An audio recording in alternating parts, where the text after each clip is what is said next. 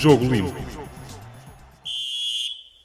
Sejam bem-vindos ao podcast Jogo Limpo, um podcast sobre arbitragem. Conta mais uma vez com o antigo árbitro e atual comentador de arbitragem do público, Jorge Faustino, a quem eu desde já saúdo. Olá, Jorge, bom dia. Eh, bem-vindo aqui mais uma vez aos estúdios do público. Eh, estamos aqui para analisar precisamente a 28ª jornada do campeonato, eh, uma jornada que marcou a ultrapassagem do Benfica ao Futebol Clube do Porto na liderança da Liga.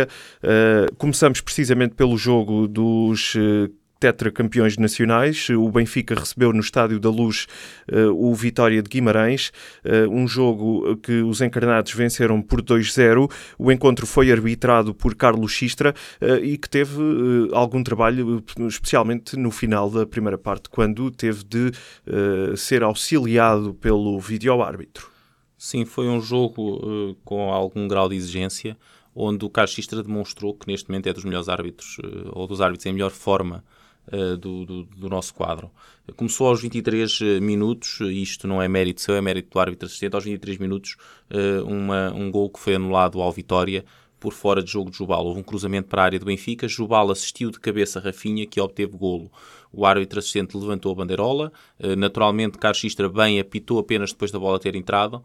A decisão foi revista pelo vídeo-árbitro, que confirmou a decisão inicial do árbitro assistente e, portanto, o golo bem anulado por fora de jogo de Jubal. Note-se, Jubal que foi quem fez o passe para golo. Portanto, uma decisão muito difícil porque estava muito... Uh, estava poucos centímetros adiantado relativamente ao penúltimo adversário, mas uma, decisão certeira do árbitro assistente.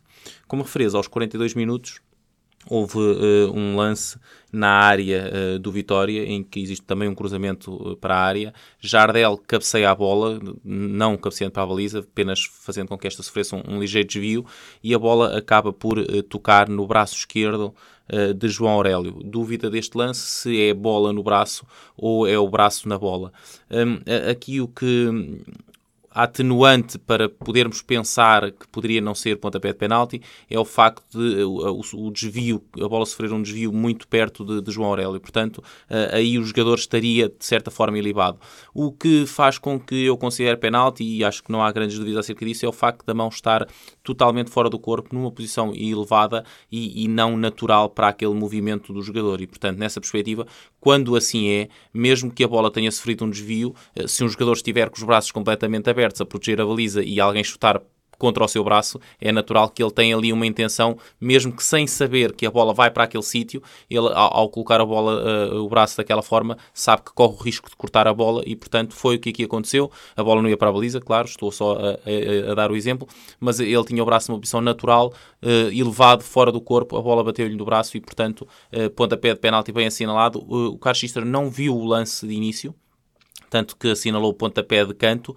Uh, foi o vídeo-árbitro que o alertou e quando ele foi visionar as imagens não teve grandes dúvidas, poucos segundos que teve a, a ver as imagens, assinalou o pontapé de penalti, e, pontapé de penalti e, e, bem. Depois mais, mais dois lances até ao final do jogo, diria aos 58 minutos, há um fora de jogo mal assinalado a Rafinha. Uh, logo uh, após a linha de meio campo, o árbitro assistente levantou a bandeirola e muito bem Carlos Xistra deixou que Rafinha seguisse até à área, uh, rematasse uh, isolado perante, perante Varela, que conseguiu defender a bola e só aí é que interrompeu o jogo. Uh, assinalou assinalou o, o fora de jogo. Nota que se a bola tivesse entrado, o lance poderia ter sido revisto e o gol seria validado. Porquê? Porque Rafinha efetivamente não estava em fora de jogo. Portanto, um erro do árbitro assistente, muito bem o árbitro que deixou prosseguir a jogada. Caso desse golo, poderia ser revisto e esse assinalar fora de jogo anulado. Uh, uh, portanto, uh, o caixista que foi no início da época o, o, um dos primeiros árbitros, ou o primeiro árbitro a cometer um erro por apitar de imediato e não esperar para ver o resultado da jogada. Neste momento já está mais dentro dos árbitros o, o facto de terem que aguardar ao máximo numa jogada de possível golo para apitar depois do árbitro assistente levantar a bandeirola. O último lance a destacar, aos 77 minutos, o segundo, o segundo gol do Benfica. A bola é colocada em Jiménez. Uh, Jiménez que tem o pé esquerdo uh, adiantado uh, relativamente ao corpo, mas o, o, seu pé esquerdo está em linha com o joelho de, de Pedrão, defesa central que, estava, que era o mais atrasado da linha defensiva do, do Vitória e, portanto, a colocar em jogo por muito pouco o avançado do Benfica. decisões muito difíceis para os árbitros assistentes, principalmente durante a partida. As decisões que o Carlos Xistra tomou disciplinares foram quase todas certas, tecnicamente esteve também sempre bem. No erro que poderia ter cometido, foi salvo pelo vídeo-árbitro e, portanto, uma arbitragem de muito bom nível do, do Carlos. Também no sábado, uh, Luís Godinho arbitrou o Sporting de Braga uh, Sporting na Pedreira. Uh, o jogo acabou com a derrota do Sporting por 1-0. este encontro foi também marcado por alguns lances em que o árbitro Luís Godinho teve de, portanto, consultar o vídeo-árbitro. Sim, um jogo muito difícil, com, com lances muito difíceis e muito discutíveis. E, e sublinho já isto que uh, há aqui dois, três lances nesta, nesta partida em que eu dou, darei naturalmente e dou sempre a, a minha opinião, mas compreendo muito facilmente que hajam opiniões contrárias porque são, lá está, lances de, que implicam muita interpretação uh, e, e, já, vou, já vou explicar eh, em cada um deles o porquê. Aos 12 minutos há um lance uh, na área um, ehm, do Braga em que a, a bola é cruzada, Base Dost tenta fazer só ao lance, não toca na bola. Uh, Mateus faz a mancha, não, ele não vai à bola, faz a mancha atirando-se para a frente e também não toca na bola. A bola passa por ambos os jogadores. E ato contínuo, no movimento que, que Mateus faz de se lançar a fazer a mancha, uh, no momento em que Base Dost já tem a perna pousada no chão, o pé pousado no chão, uh, Mateus acaba por rasteirar, por, por, levar a perna de, de, de Base Dost no, no seguimento do seu movimento de salto para fazer a mancha. Ora, a, a bola ainda estava dentro de campo e é a única coisa que é precisa para se assinalar uma falta é que haja a falta, aliás, há duas, há que haja essa infração e que a bola esteja dentro do terreno de jogo. A bola estava, não, já não estava jogável para nenhum deles, mas ainda estava em terreno de jogo eh, e Mateus rasteirou claramente, eh, na minha opinião, lá está, eh, base doce. Fica ali um pontapé de penalti por assinalar. A dúvida que eu deixo aqui, que percebo que, que, que hajam opiniões divergentes, é o facto de, de poder parecer que é um contacto provocado por ambos os jogadores.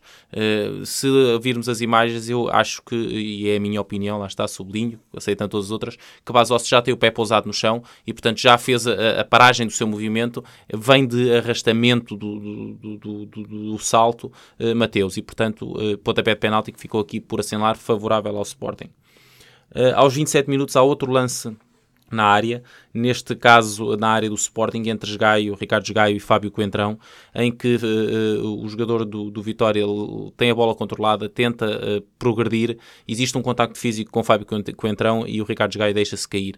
Na minha opinião é um contacto perfeitamente legal, dois jogadores uh, de contacto de tronco, ombros, e, e, Fábio e Gaio, quando sente o contacto, porque estava a começar a perder a posse de bola, opta por se deixar cair, não, não considero que, que possamos enquadrar isto como uma simulação, porque existia um contacto, eh, mas não me parece que, que haja aqui motivo para qualquer eh, pontapé de penalti.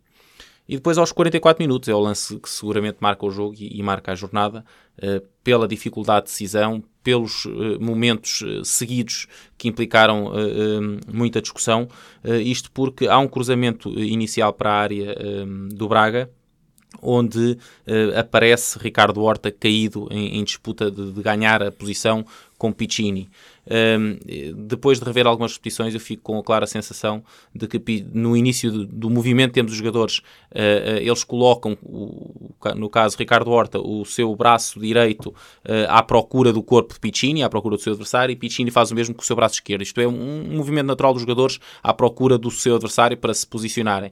Depois, quando acaba esse movimento natural e que não, não, não é de todo falta, Piccini mantém o seu braço esticado com a mão na zona do peito de Ricardo Horta, acabando por empurrá-lo uh, uh, e provocando a sua queda, impedindo que este tentasse movimentar-se para a zona onde a bola ia ser colocada no cruzamento e, portanto, uh, na minha opinião, fica aqui um pontapé de penalti por assinalar que o vídeo-árbitro nem, não terá detectado ou entendeu que não era porque não, nem sequer chamou o árbitro para esta situação. O Sporting recupera a bola, nomeadamente esta fica em, em Gelson à saída da área, que uh, aparece também ele caído uh, num lance disputado com Paulinho. O árbitro manda levantar Gelson, considera que não existe falta e a jogada acaba dentro, com a bola dentro da baliza do Sporting por autogol, penso que de Mathieu.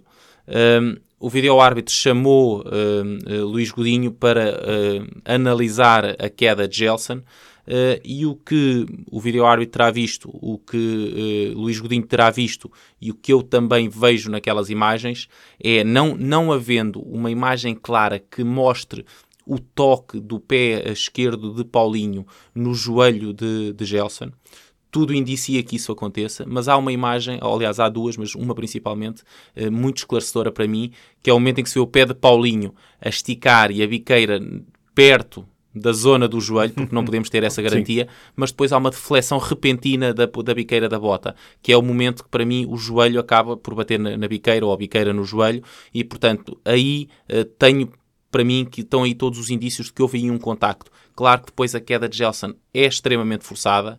Uh, uh, faz com, com essa situação com que o árbitro pense que até é uma simulação ou que, que é o jogador a tentar acabar a falta, mas não tenho grandes dúvidas que ele foi tocado. É um uh, lance de difícil é análise. É um lance muito difícil análise. Mesmo com recurso às imagens. Mesmo com recurso às imagens, mas também é um lance para os jogadores, neste caso para o Gelson, uh, que, que, é um jogador fantástico, ninguém tem dúvida disso, mas para o Gelson e para alguns outros jogadores do género, o Gelson já sofreu uma situação deste género no, num jogo do Sporting, uh, penso com o Chaves, arbitrado pelo Rui Costa, em que também foi tocado e, e, a queda dele, ele quer tanto mostrar que foi tocado que força completamente a queda que parece simulação. Portanto, os jogadores têm que ter consciência que os árbitros estão lá. Hoje em dia existe o vídeo árbitro para confirmar as decisões eh, e muitas vezes os jogadores prejudicam-se ao quererem forçar tanto eh, as quedas porque fazem com que pareçam não naturais e isso, naturalmente, o árbitro pensa aquela queda não pode ter sido provocada por nenhum contacto que tenha ali existido.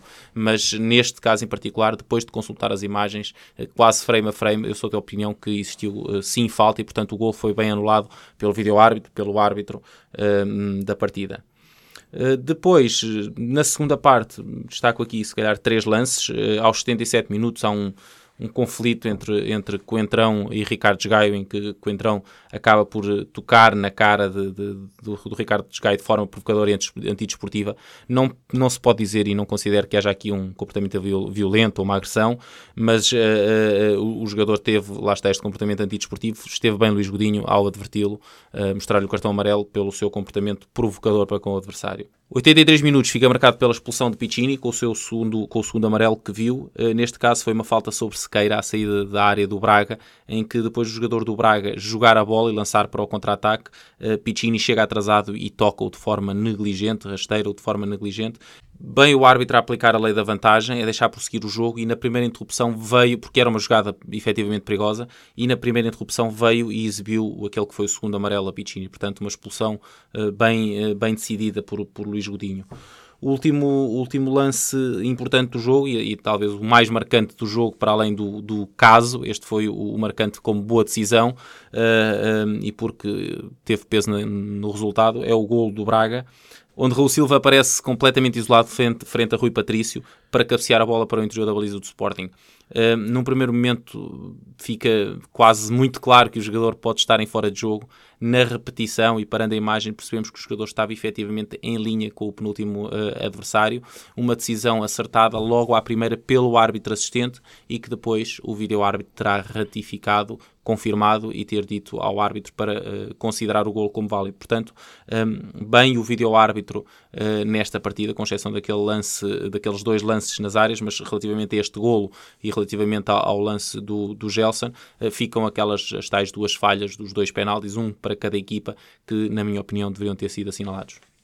Feita a análise à derrota do Sporting eh, frente ao Sporting de Braga, eh, passamos então para o último jogo, o jogo que fechou esta 28ª jornada e que coincidiu eh, precisamente com a derrota do então líder do campeonato, o Futebol Clube do Porto, que perdeu precisamente a liderança no Restelo para o Benfica. Os Dragões perderam por 2-0 frente ao Belenenses, treinado por Silas. Um jogo que, do ponto de vista disciplinar, teve de facto uma boa atuação eh, do árbitro Miguel.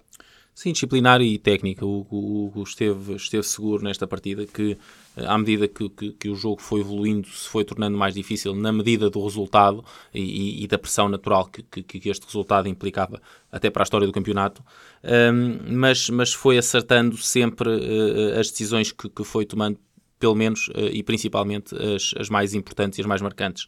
Aos 4 minutos há um lance na área do Belenenses em que depois de Soares tocar a bola de calcanhar na tentativa de isolar um, um, um colega de equipa, a bola ressalta no, no, no, pé de Gonçalo Silva para o braço de Sassou.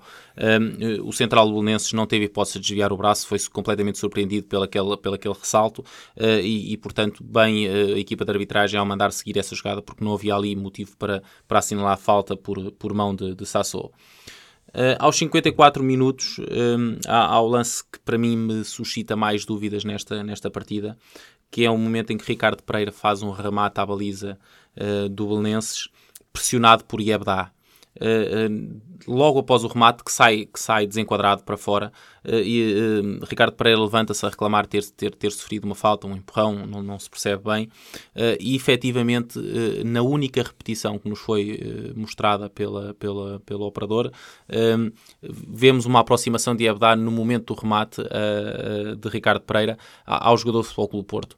existe seguramente um contacto, agora as imagens que, que nos foram disponibilizadas não me podem ou, ou não me dão a segurança suficiente para garantir que esse contacto foi em infração, que foi uma falta, que foi um empurrão, que foi um toque na perna e, portanto, eh, com muitas dúvidas que fico, não posso assumir, pelo menos, eh, que existiu ali uma falta clara, que a existir seria pontapé de penalti, mas benefício para o árbitro nesta decisão e para o vídeo-árbitro, terá tido seguramente imagens mais esclarecedoras do que as nossas relativamente a este lance e, portanto, tenho que dar como boa a, a decisão de, de deixar seguir eh, esta jogada. Último lance, talvez, de destaque desta partida, um, um conflito entre Yebda e Soares na área um, do Belenenses. Uma situação em que Gonçalo Paciência fica caído na área uh, do Belenenses. Uh, vários, dois, dois, três jogadores do, do Belenenses estavam junto a eles e, e Soares aproximou-se a começar a afastá-los. Um, até aí tudo bem. Depois veio Iebda que puxou pela camisola e pelo braço o jogador do, do Porto, que reagiu com um empurrão na zona do peito, pescoço, uh, deixando Iebda cair-se no seguimento dessa, desse comportamento.